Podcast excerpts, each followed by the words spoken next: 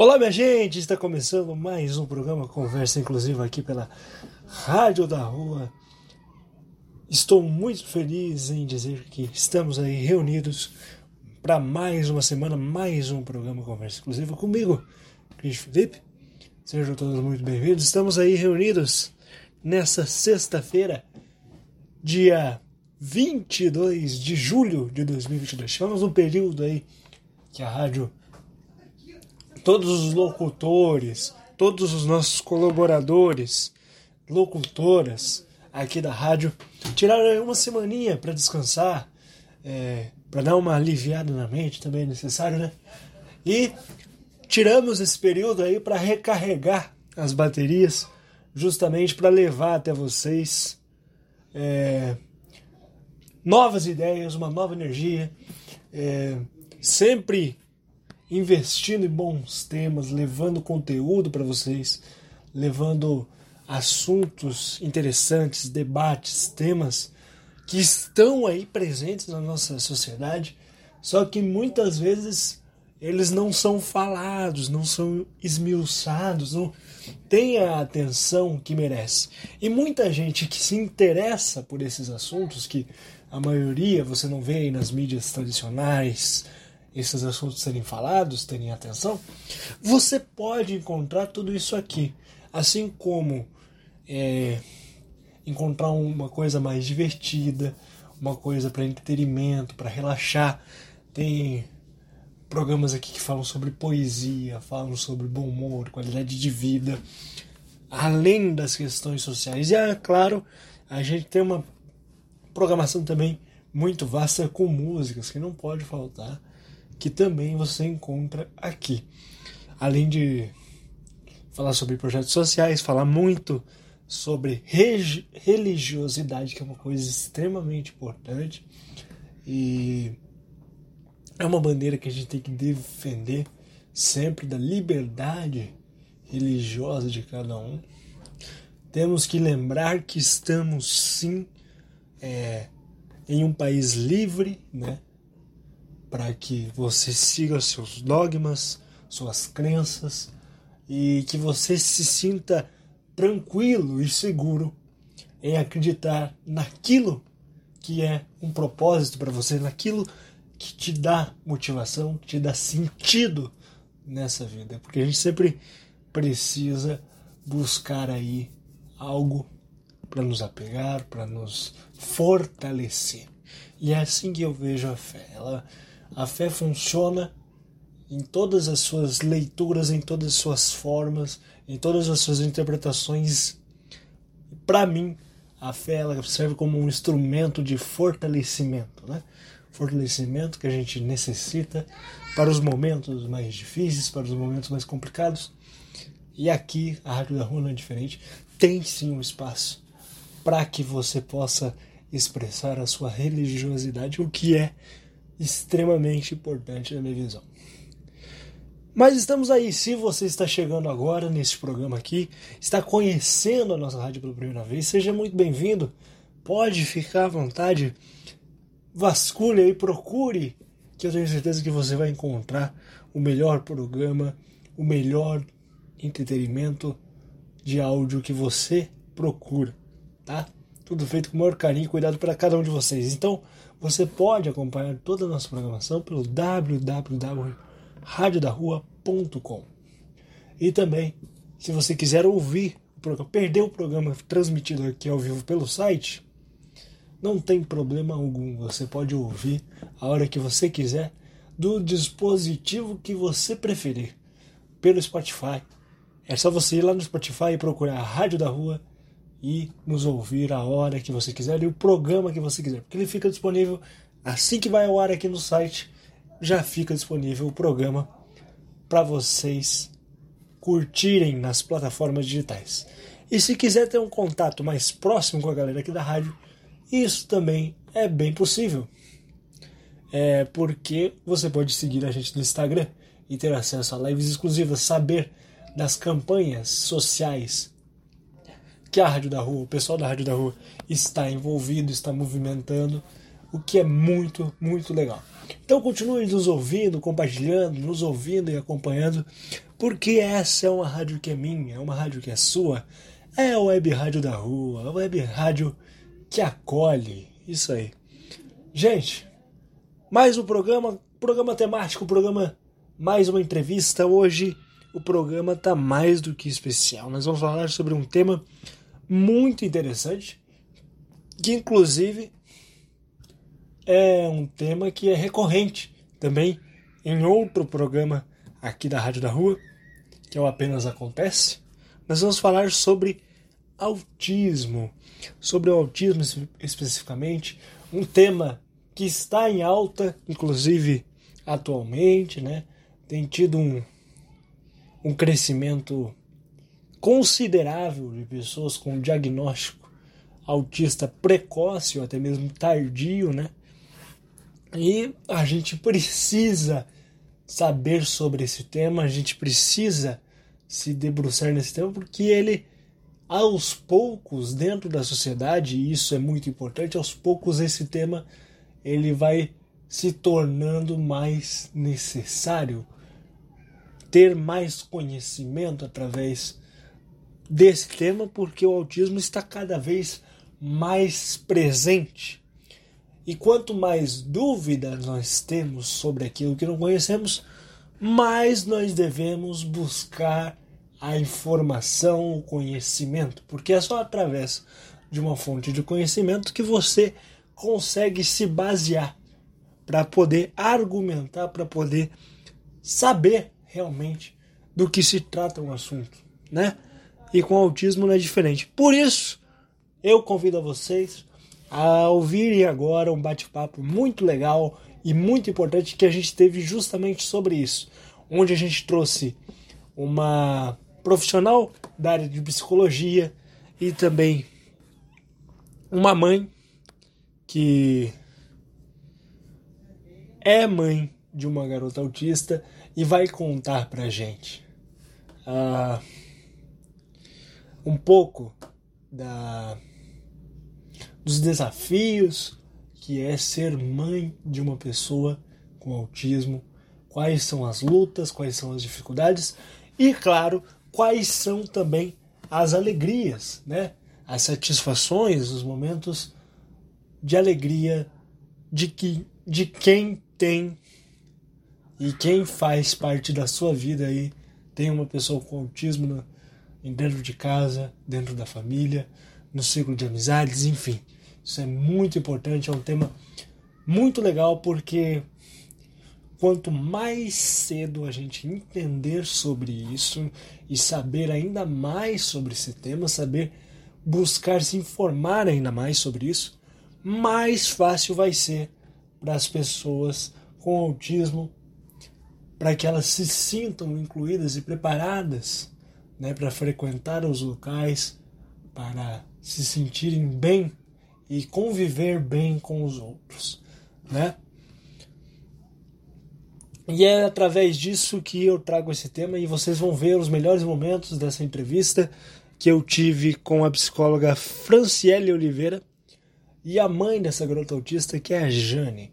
Né? Então vocês vão conhecer um pouco da parte, vão tirar as dúvidas é, mais técnicas e teóricas sobre o tema com o apoio da psicóloga Franciele. Ela vai explicar principalmente os sinais que, que o autismo se apega muito nessa parte dos primeiros sinais que podem aparecer durante a infância e dos diagnósticos tardios, né? O que a gente tem que prestar atenção, quais são os extremos e como, principalmente, como, qual é a abordagem, como se deve trabalhar, como se deve estimular essas pessoas com autismo e como são os níveis, né?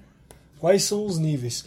Porque a gente deve relembrar que falando sobre autismo, nem todas as deficiências, principalmente algumas deficiências que a gente trata aqui, é, o autismo é diferente justamente por ela não ser uma deficiência que ela é perceptível, ela não é visível a, aos olhos né, das pessoas, ela não é perceptível ao redor.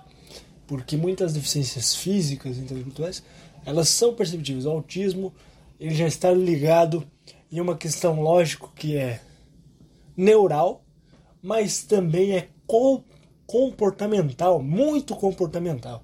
Então muitas vezes a pessoa não possui traços bem definidos para o autismo, mas essa pessoa em, em certo grau ela possui essa condição do autismo, mas muita gente não sabe. E essa pessoa expressa dificuldade de se relacionar, dificuldade de, de estar inclusa, de fazer atividades comuns do dia a dia, justamente por ser autista. Mas muitas vezes nem a própria pessoa sabe disso, vai descobrir só depois. Então, esse quebra-cabeça, ele é muito complexo, né? Ele o autismo, assim como as outras deficiências, ele ainda tem muitos detalhes que são únicos, muitos, muito únicos de uma pessoa para outra, de um diagnóstico para o outro. Né? Tem que se levar muitas coisas em consideração quando se fala na parte do diagnóstico. E é por isso que a gente vai ter essa conversa agora e vocês vão ter a oportunidade de ouvir e ouvir os dois lados, né? Aprende na parte técnica e com a parte prática da vivência, do total da pessoa, de conviver com uma pessoa com autismo, saber um pouco mais sobre isso.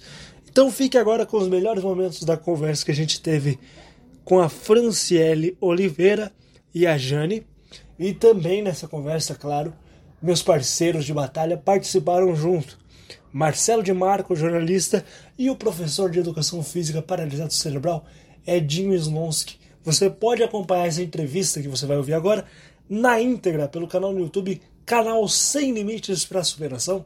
Você também pode ouvir lá a entrevista completa. Aqui é só os melhores momentos. Então, vamos de entrevista e daqui a pouco a gente volta aqui com o programa Conversa Inclusiva.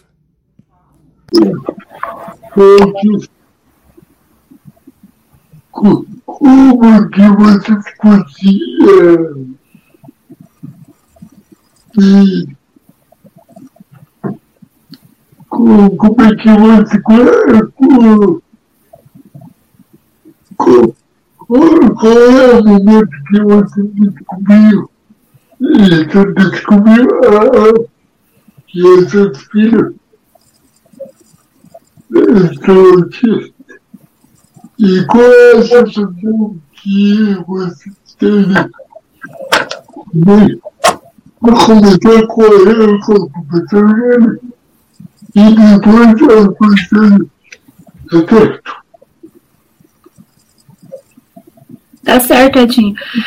Na verdade, o, o, autismo em si eu descobri da Gabriele é, há pouco mais de um ano, é, mas essa parte da dificuldade, do luto, que a gente, que a gente tanto fala, é, foi mais no momento em que eu descobri que ela seria uma pessoa com baixa visão.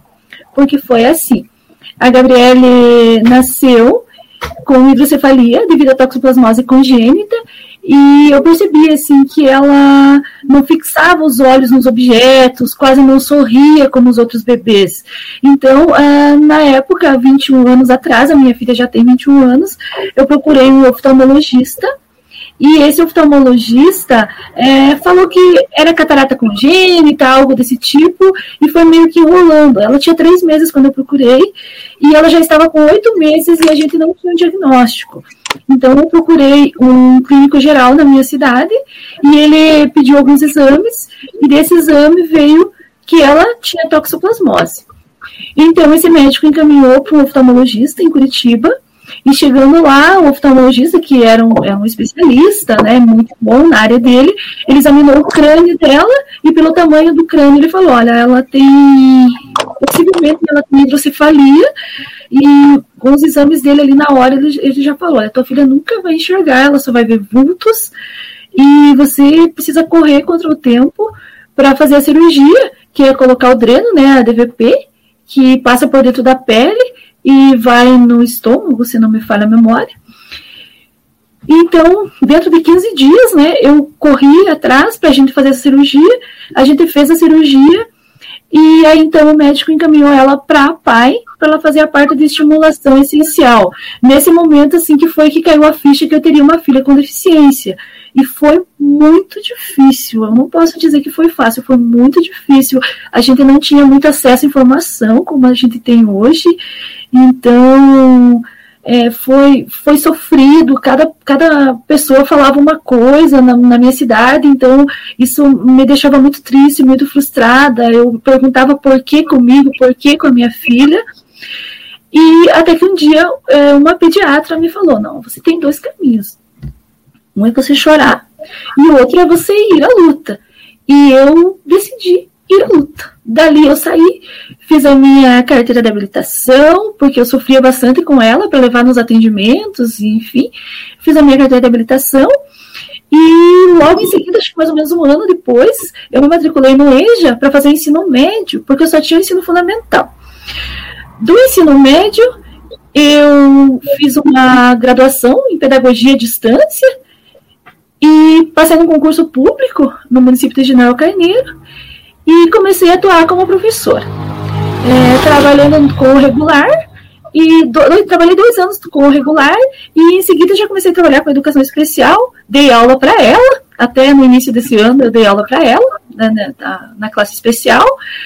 E continuo dando aula na classe especial, ela não está mais devido à idade, né?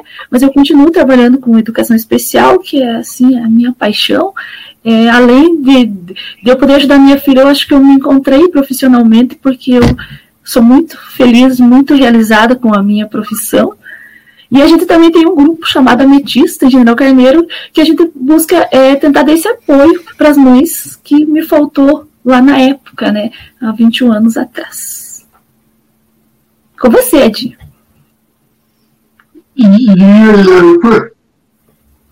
Então, é, eu tenho um menino chamado João Marcelino, de 4 anos, e ele foi diagnosticado com autismo aos dois anos e três meses.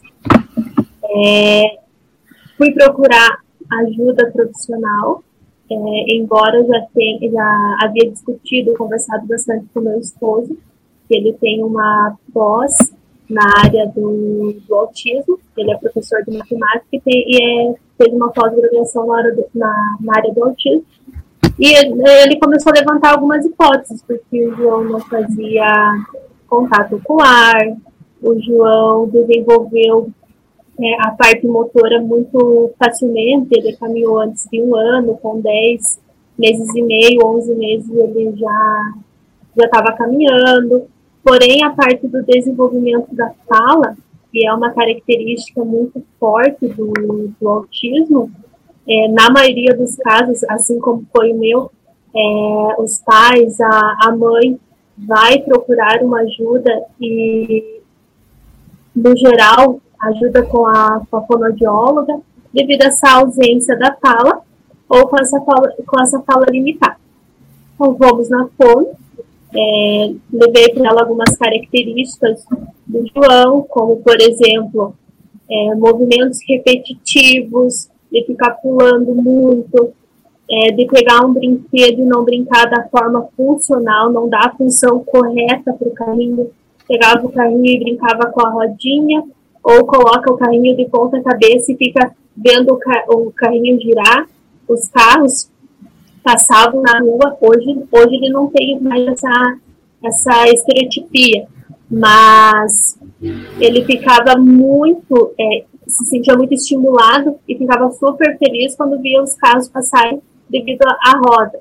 Muito interesse no ventilador, muito interesse na máquina de lavar quando está em, em movimento, e foi levado para. E diante disso, a, a Fono fez as, as avaliações com ele e concretizou o que nós já havíamos observado. Aí ela encaminhou ele para o neuropediatra, o neuropediatra já encaminhou para estimulação, para TO, para acompanhamento em aba, e ele hoje ele faz o acompanhamento com a aba, né? Ele faz a ciência aba, método aba, e faz acompanhamento com a fonoaudióloga.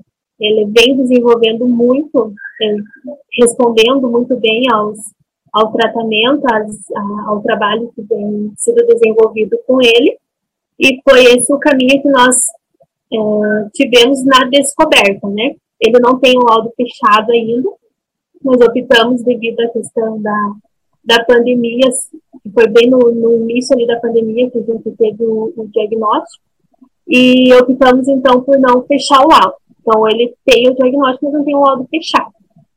É, quando nós recebemos o, o, o diagnóstico, é algo que nós já estávamos esperando. Foi difícil você, uma coisa é você observar e outra coisa é alguém concretizar e afirmar o que você é, observa. E foi dias difíceis. Eu lembro que assim, desde o início nós sempre, quanto eu, quanto meu esposo, sempre, felizmente, tive o apoio de, de, de família do meu do esposo. E a gente começou a pesquisar. E até hoje, quanto mais assunto escuta, escuta, escuta a palavra autismo, tem um conteúdo sobre autismo, você vai buscar informação, você quer saber, quer ter conhecimento para saber como que eu vou auxiliar o meu filho. E essa sensação de como, como a Jane falou da, da questão do luto, você chora, você fica triste, você se revolta, você tenta entender o porquê, e porquê não vem, não vai fazer diferença nesse, nesse momento, e você tem o caminho de você levantar e tentar estar tá auxiliando o teu filho na medida do possível e desenvolver o potencial, ou você entrar numa zona de conforto e, e deixar que o autismo faça parte ali e não vendo o sujeito, né? E nós optamos, então, de sair do luto e ir para a luta. Foi muito rápido essa, de certa forma, foi rápida a aceitação. E estamos aí hoje é, levando ele, buscando sempre o melhor para ele. É interessante porque a gente.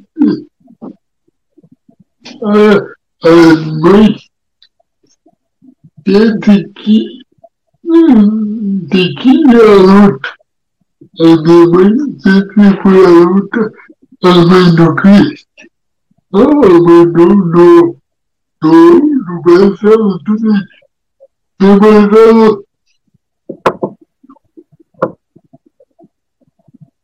guerreiras, grandes heroínas, né? Ainda mais é, no, no, tempo que quando a gente nasceu, né? Hoje é mais tudo mais desenvolvido, tudo mais assim com dificuldade, mas tudo mais desenvolvido, né? Antigamente, eu tenho 45 anos, é, era tudo diferente, né? Até você chegar ao diagnóstico, chegar a, a ver como é que eram as coisas, é tudo diferente. Hoje está tudo muito mais desenvolvido, né? as pessoas têm mais facilidade hoje em dia do que há 45 anos atrás. Né? Pois é, gente tem que saber o momento atual. E depois eu vou fazer uma pergunta que eu, eu soube que um dado científico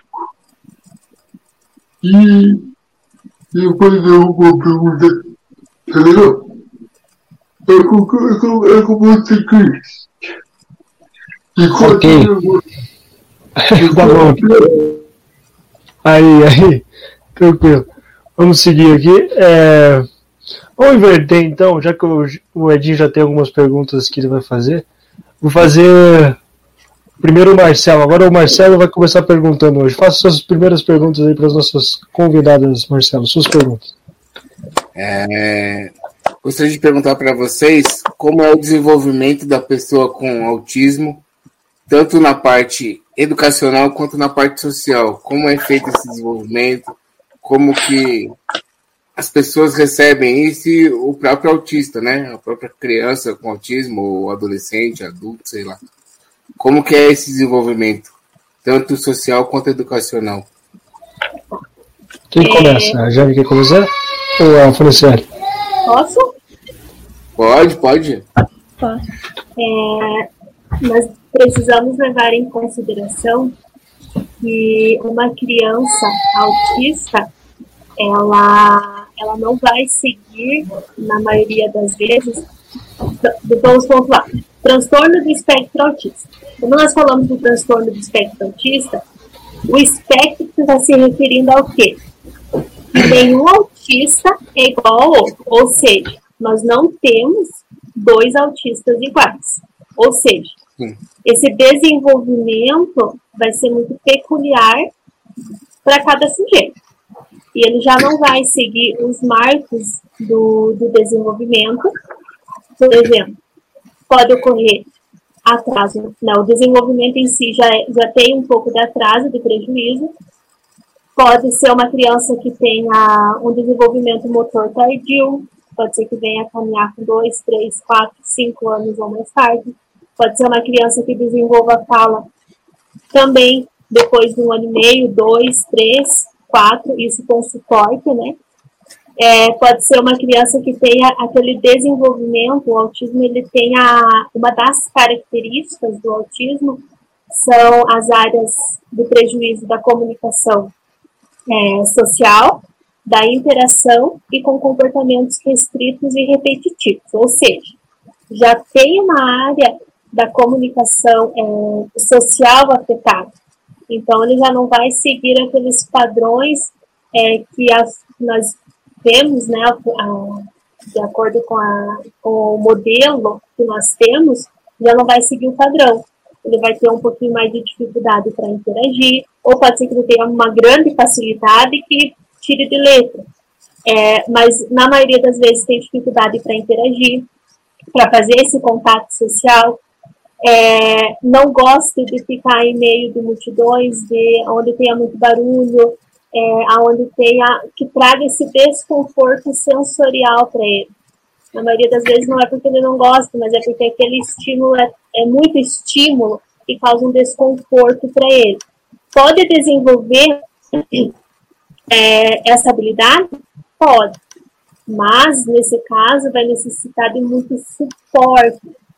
TO, é, como eu falei no início, a questão do, do ABA, precisa de uma equipe multidisciplinar que esteja auxiliando tanto a criança, né, a criança, adolescente, quanto a família, orientando quais são os passos a serem seguidos para que tenha esse desempenho e possa conviver é, interagindo, desenvolver essa habilidade.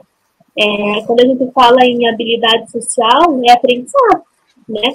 Como que nós aprendemos? Nós aprendemos é, observando e imitando. A criança autista, a pessoa com autismo, ele tem esse déficit por, por conta dos neurônios espelhos.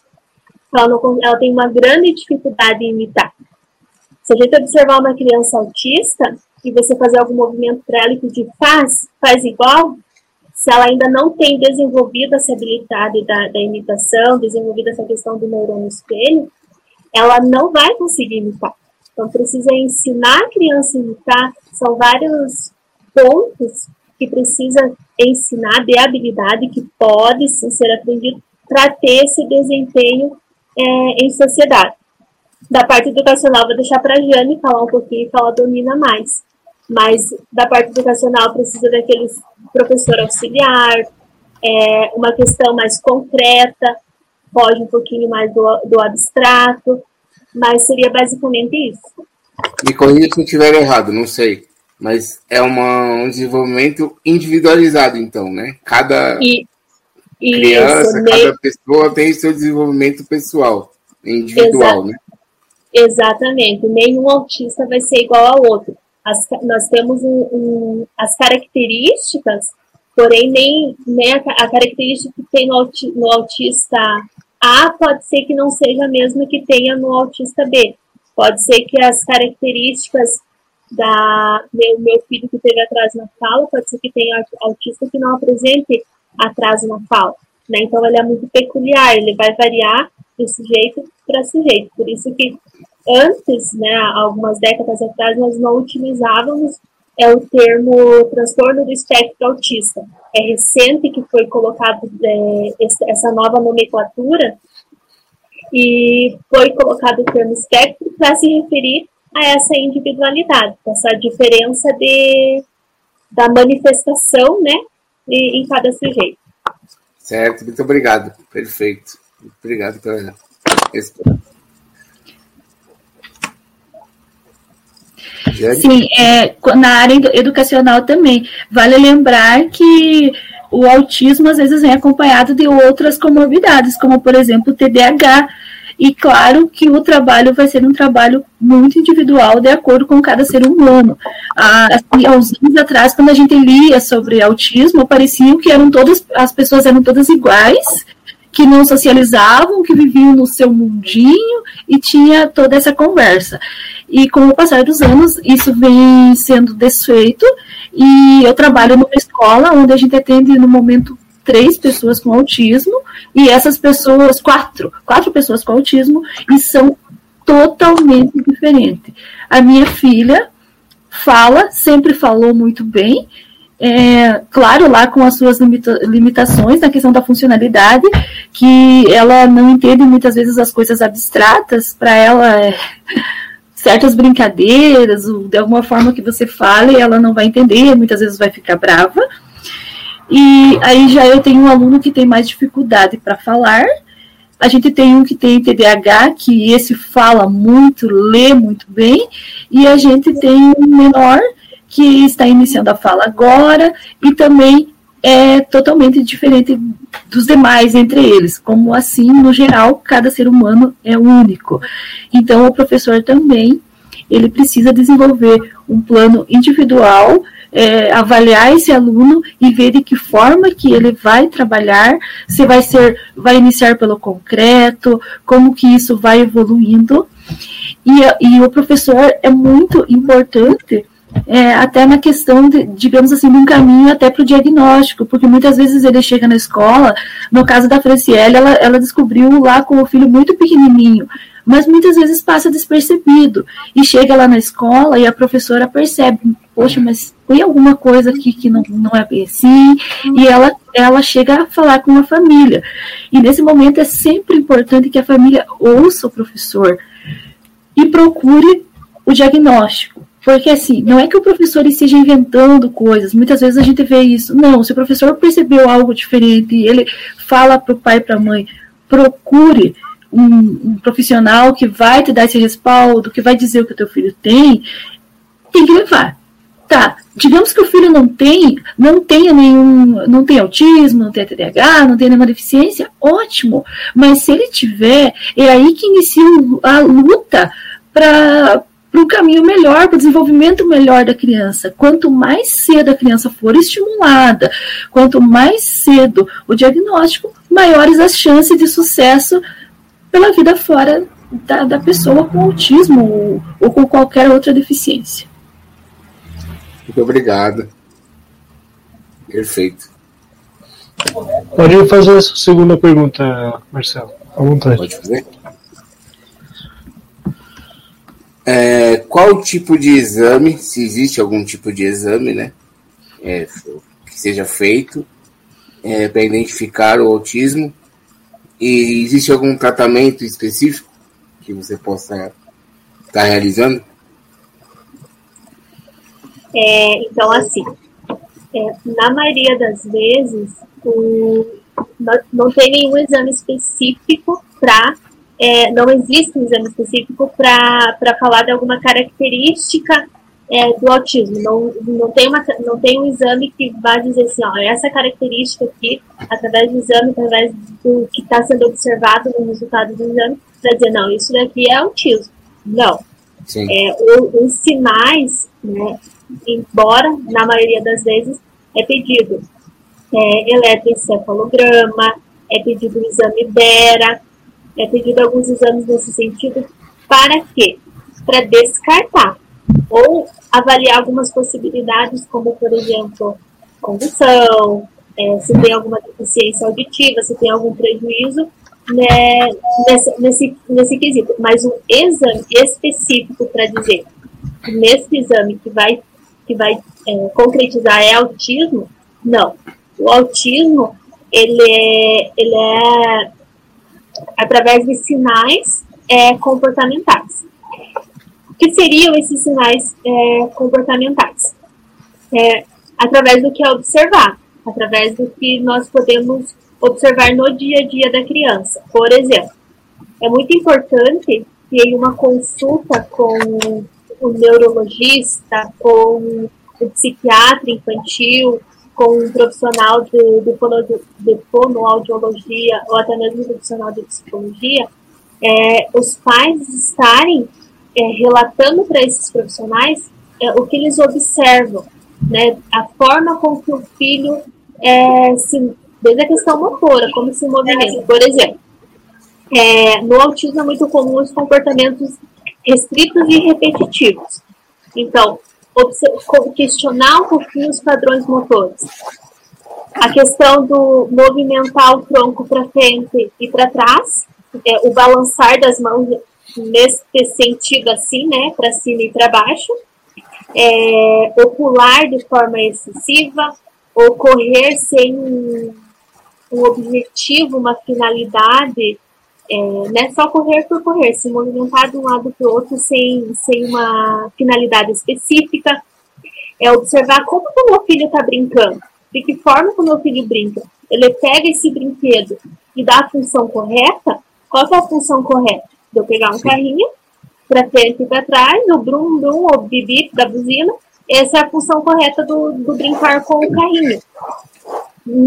Quando o menino, né, ou se a menina tem contato com o carrinho, o que é comum de, de se observar é pegar o carrinho e ficar brincando com a roda. Pegar o carrinho, vira ele de ponta cabeça, né, pro chão, e fica girando. Não dá a função correta.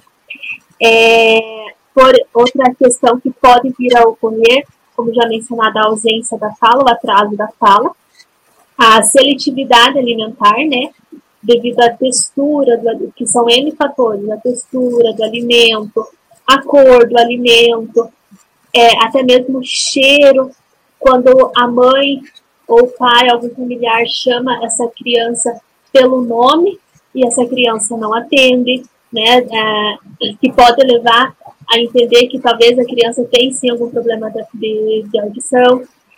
A criança, quando pequena, não quer um contato físico, não gosta de ser tocada, prefere ficar no berço, prefere mais ficar no, no chão, não gosta muito do colo. Essas são algumas características comportamentais que são apenas observáveis. Então, é levado para esse profissional e esse profissional vai estar tá orientando e falando a respeito do, do diagnóstico, mas exame específico, não. É observação, é sinais comportamentais mesmo. Não sei se fica claro. Claro, ficou claríssimo. Muito obrigado. Estou aprendendo muito aqui hoje. Agradeço muito por estar participando dessa live aqui, porque estou aprendendo realmente bastante.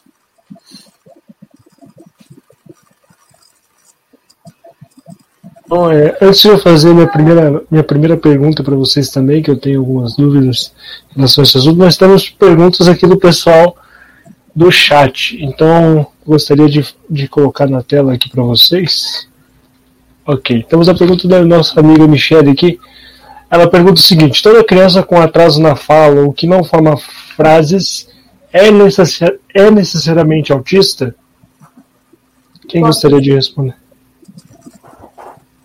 Franciele, pode ir. Então, nem toda criança que tem atraso na fala vai ser autista. Porém, se tem, chegou ali a um ano e meio, dois anos, que já teria que ter um repertório, um, um vocabulário mas, por exemplo, está nomeando de 20 a 50 palavras no mínimo, se já não tem esse, esse repertório verbal, já precisa procurar uma, uma ajuda profissional, já vai, já fica um sinal de alerta. Nem todo atraso de fala ou ausência vai ser autismo. Por exemplo, nós temos a questão da, da aprasia da fala, que tem a, é, a aprasia da fala seria essa questão mais motora, né, desse movimentar para fazer a, a frase, para formular. E não é autismo né? Mas mesmo assim precisa dessa estimulação através da, da de, de fonoaudiólogo, acompanhamento com o pediatra. Todo, todo atraso do fala, é, se os pais já observaram que a criança está com dois anos, dois anos e meio, e não está começando a formular frases, que é o esperado, né? Dois anos, dois anos e meio, começar a formular pequenas frases, já vai procurar uma, uma ajuda profissional. Se não for, beleza, faz a estimulação, a intervenção precoce para fazer o, o, desenvolvimento dessa fala. Mas e se for, também, já está com o auxílio do profissional ali para estar tá desenvolvendo, como a Jane mencionou. A intervenção precoce, ela é essencial. Quanto mais cedo a, a começar a intervenção, tendo autismo ou não na questão da fala, melhor vai ser o desenvolvimento da a capacidade, pode desenvolver devido a essa questão da neuroplasticidade, a criança ainda está em desenvolvimento, novinho, então assim a, a, a oportunidade de desenvolver essa nova habilidade como falar vai ser mais é, vai ser mais positiva do que eu levar meu filho para fono com 5, 6, 7 anos. Então, se a mãe já observou que tem um atraso, já vai procurar o auxílio do, de um profissional. Sim. É, é muito importante, como eu já mencionei, é, qual profissional procurar.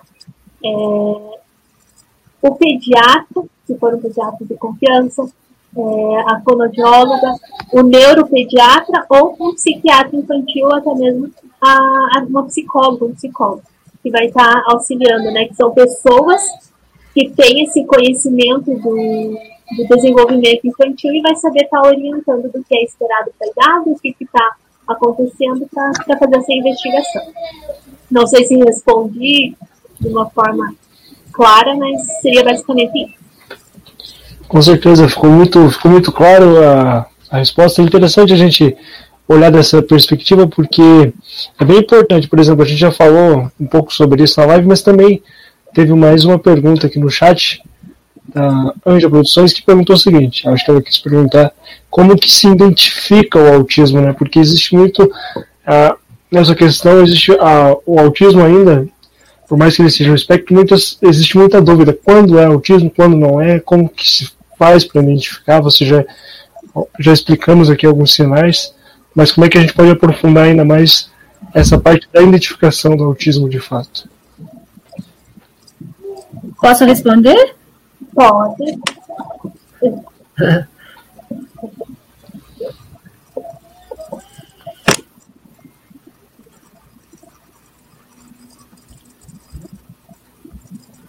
A Jane vai responder ou eu posso? Se tá na tela, pode responder então. É. Tá. é então, assim.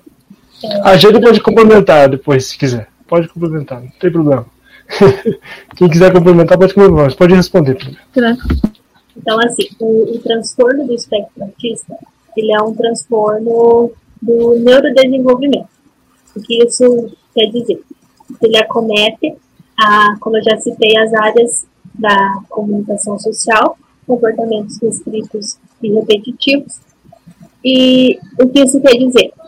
Que são fatores que não é doença, né, que é uma questão que, a, que já é desde o desenvolvimento da gestação, já tem aí essa, essa alteração no neurodesenvolvimento. E quando nós falamos como identificar esse autismo, é desses sinais que nós citamos, né, que foi citado, através de, da, das observações que você vai ter diante do seu filho, diante da sua filha. É, nós temos assim esses três é, esses três aspectos são os pilares para caracterizar o, o autismo. Então, assim, se você consegue fazer isso de uma forma bem é, observar, visualizar, é essa forma de você estar tá identificando, né, para dizer que isso é autismo como foi é, mensurado, falado, que não tem é, um exame específico, é apenas através da observação. Nenhum autista vai ser igual ao outro. As características que tem um pode não ter no outro. As características são muito individuais. E é apenas no visual, né, nessa parte comportamental, que você vai estar identificando. Jane, gostaria de complementar? Sim, é, com relação à minha filha, né, eu vou compartilhar assim coisas que eu observava durante desde a infância, é a questão do hiperfoco. Quando eles gostam de algo, eles gostam muito e isso é, eu acredito que com a maioria deles, eles, se eles gostarem de um brinquedo, eles brincam muito com aquele brinquedo. A minha filha, por exemplo, quando ela era bem pequena, ela gostava que as pessoas batessem palmas. Então, quando chegasse alguém em casa, ela puxava todo mundo para bater palmas, palmas, palmas. E com o passar do tempo, ela começou a subir e descer escadas. Foi muito tempo, assim, mas não é uma vez, era tipo 100 vezes ela subia e descia uma escada. Conforme ela foi crescendo, ela aprendeu a recortar, apesar da baixa visão, ela aprendeu a recortar, e hoje em dia o hiperfoco dela é esse, é recortar. Então ela recorta e recorta. Isso nem sempre tem uma funcionalidade, porque o que, que a gente vai fazer com um monte de recortes?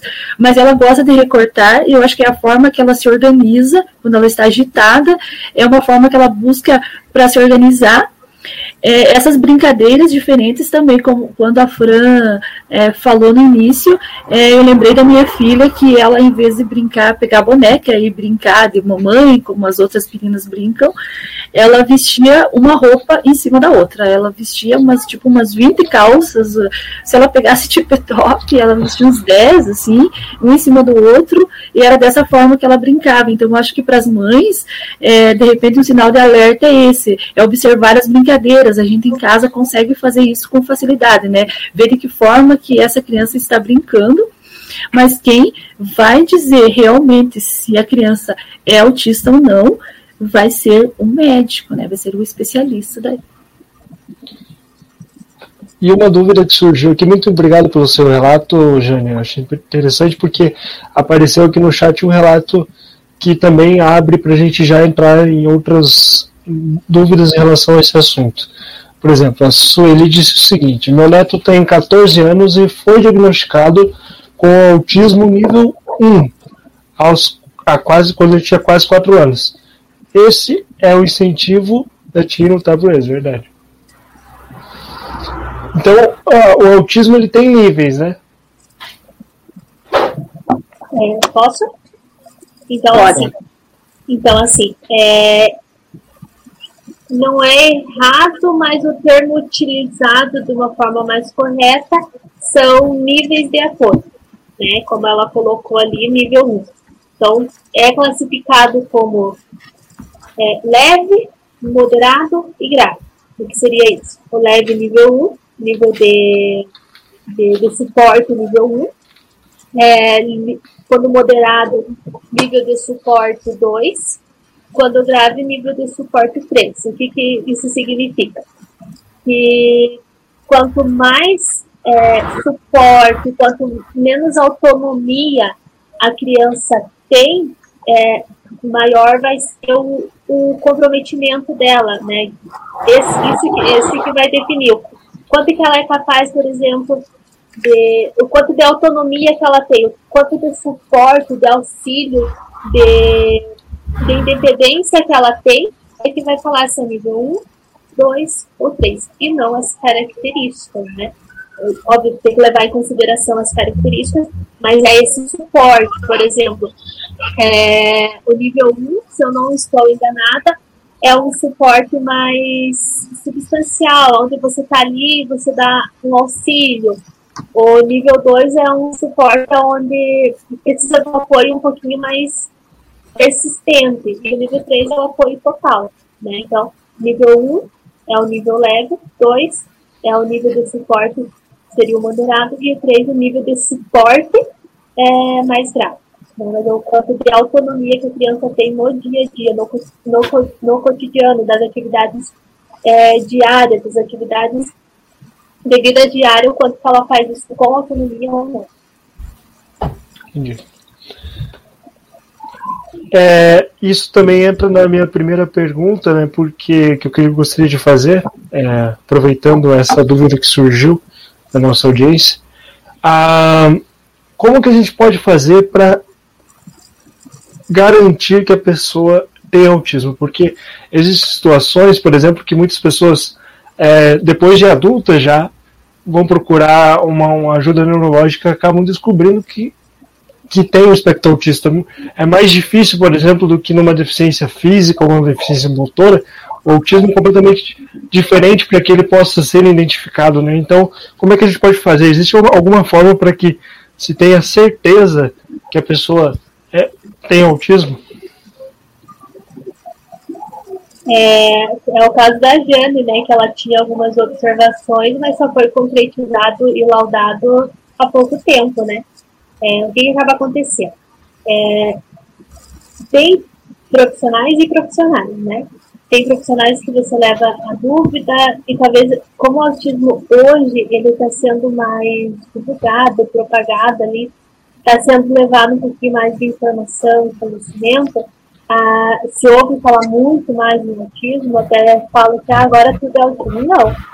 Antes nós não tínhamos tanto conhecimento, suporte científico também, para. Era diagnosticado como um déficit de atenção, era diagnosticado como um TDAH, mas na verdade era uma questão de, de autismo em alguns casos, né? Quando adultos, o que, que acaba acontecendo? É, a pessoa é, acaba tendo um desenvolvimento ali não 100% satisfatório, como poderia ter sido se tivesse um acompanhamento, mas ela consegue se desenvolver, ela consegue realizar de acordo com as, com as possibilidades dela, né? É, realizar coisas do dia a dia e acaba ficando despercebido. Ah, é a personalidade, ah, ele gosta mesmo, e vai empurrando para é, vai enxugando gelo, empurrando para debaixo do tapete. Ah, não gosta muito de muito barulho, é meio é chato. E vai empurrando para debaixo do tapete essas características. E quando adulto, e vai procurar esse, esse diagnóstico, é, é um tanto quanto libertador, né? Os estudos de casos que, que frequentemente é, leio é libertador, porque é só a partir daquele momento que a pessoa vai se entender. É só a partir daquele momento que ela vai é, entender do porquê que ela tinha aquele comportamento, entender do porquê que ela agia daquela forma. Então, assim, tem essa, né, como foi falado, nós precisamos sempre frisar nessas características comportamentais. Mas quando vida adulta, ela consegue se desenvolver mas tem muito a, a, o potencial que poderia ter sido desenvolvido e algumas dificuldades devem ser muito mais intensas do que se tivesse esse auxílio antes, essa intervenção precoce antes. Não sei se fica claro, acho que eu fugi um pouquinho, devaguei um pouquinho da, da resposta, mas quando adulto é libertador, porque você acaba se entendendo melhor. Com certeza, com certeza. Não deu para entender tranquilamente. Eu gostaria de saber, aproveitando esse gancho que você deixou, é, Jane, como é que foi esse processo para você com, com, com a sua filha até, até ter todo, até ter realmente comprovado aí ah, que ela tinha autismo e tudo mais. Como é que foi esse procedimento? Conta um pouquinho para a gente. Na verdade, sim, para mim, Cristian, o autismo, eu sempre soube que ela tinha, só que eu não tinha um diagnóstico, mas através da, dessa questão do comportamental dela, né? A minha filha tem ecolalia, ela tem movimento estereotipado, que ela balança para frente e para trás. Então, eu sempre soube que ela tinha autismo, mas eu não tinha um laudo. É, eu lia bastante a respeito e eu questionava os médicos, então, é, aí, como a Fran falou, cada profissional né, vinha com uma conversa. Alguns falavam assim que é, não, ela ela tem é, esse comportamento devido à cicatriz que ela tem, né? Ela, como ela tem, teve hidrocefalia, devido à hidrocefalia, então ela tem esses comportamentos por isso. E não chegava-se ao diagnóstico. Agora, né, o ano passado, eu procurei um médico, relatei tudo isso e falou, não, ela realmente ela é autista.